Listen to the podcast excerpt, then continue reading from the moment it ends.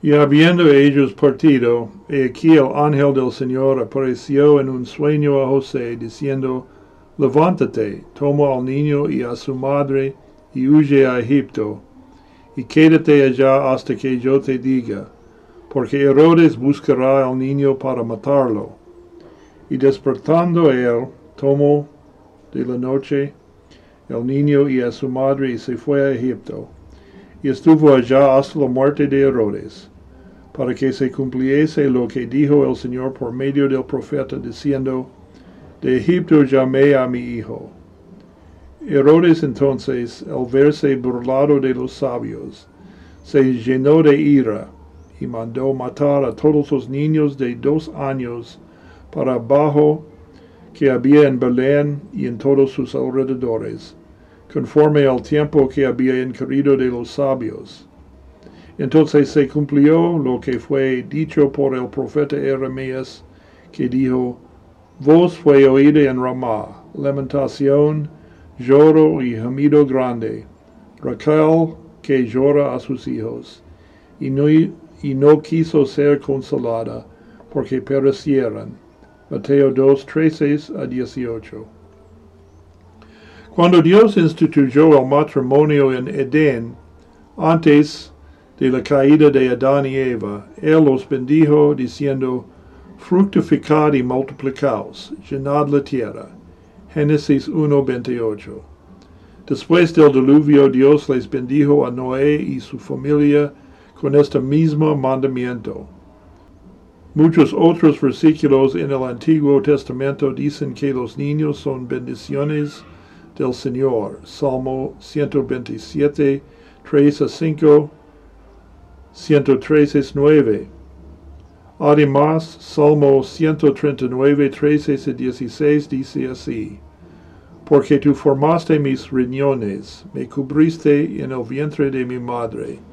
Mi embrión vieron tus ojos, siendo aún imperfecto, y en tu libro estaban escritos todos mis miembros que fueron luego formados, cuando aún no existía ninguno de ellos Jesucristo bendijo los niños diciendo, Dejad los niños venir a mí, y no se lo impidies, porque de los tales es el reino de Dios. Marcos 10, 14, Mateo 19, 13 a 15, Lucas 18, 15 a 17. Y también mirad que no tengáis en poco a uno de estos pequeñitos, porque os digo que sus ángeles en el cielo vienen siempre la faz de mi Padre que está en el cielo. Mateo 18, 10. La vida de cada ser humano tiene valor en los ojos de Dios, en el vientre de su madre y en cada etapa de vida después. Dios ha dado al gobierno civil la autoridad de usar la espada o fuerzas de armas contra los malhechores violentos, Romanos 13:4, pero no contra los indefensos, como niños, ancianos o incapacitados. No debería sorprender que lo contrario sea cierto de Satanás y sus servidores. Antes de la Navidad, les conté la historia del nacimiento de Moisés y los paralelos y las diferencias con la historia de Jesús a los niños de nuestro preescolar. La madre de Moisés lo puso en un carrizal a la orilla del río y el hijo fue salvado cuando la hija de Faraón descendió a lavarse al río. ¿Por qué lo puso en el río?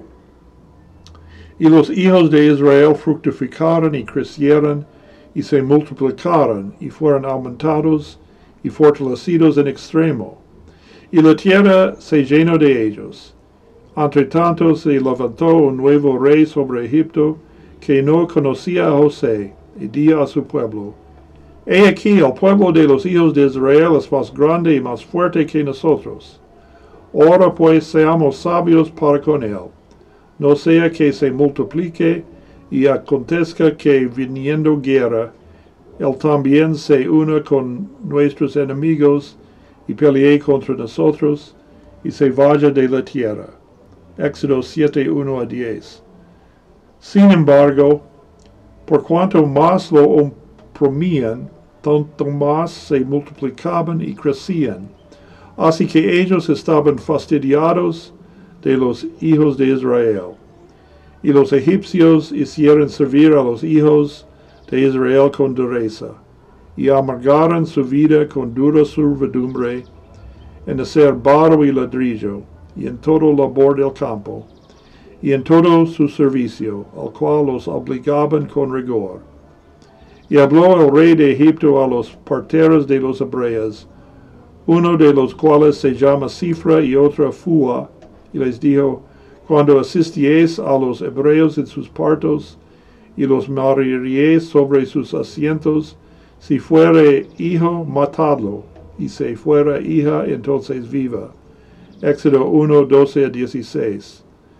Este es muy parecido a los argumentos de aquellos que hoy en día dicen que hay demasiados humanos en la tierra y que la población debe reducirse mediante el aborto y el desaliento del matrimonio. Tales personas nunca se consideran parte de la población excedente. Luego el pueblo de Israel cayó en la práctica de los cananeos a sacrificar sus hijos al ídolo Moloch. Primero Reyes 11, 6 a 7, 33, 16, 3, 17, 17, 21, 6, Jeremías 7, 31, Ezequiel 16, 20. La idea fue para ganar con la ofrenda de un niño más fertilidad del campo, ganado y las mujeres. El culto de Moloch se extendió junto con la influencia de los fenicios en el Mediterráneo. Numerosos autores de la antigüedad como Simónides de Ceos, Clitarco de Alejandría, Deodoro Sículo, Plutarco o Teodoro describen en detalle las ceremonias o rituales asociados al culto de este dios falso. Hoy en día muchas personas sacrifican a sus hijos por aborto para obtener más oportunidades de ganar dinero o viajar. Hoy recordamos la matanza de los inocentes de Belén por el rey Herodes el Grande. Él fue un asesino extraordinario. Les mató a tres de sus propios hijos y su primera esposa por celos. También quería matar el que los reyes magos llamó el niño nacido para ser el rey. Mateo 2.2.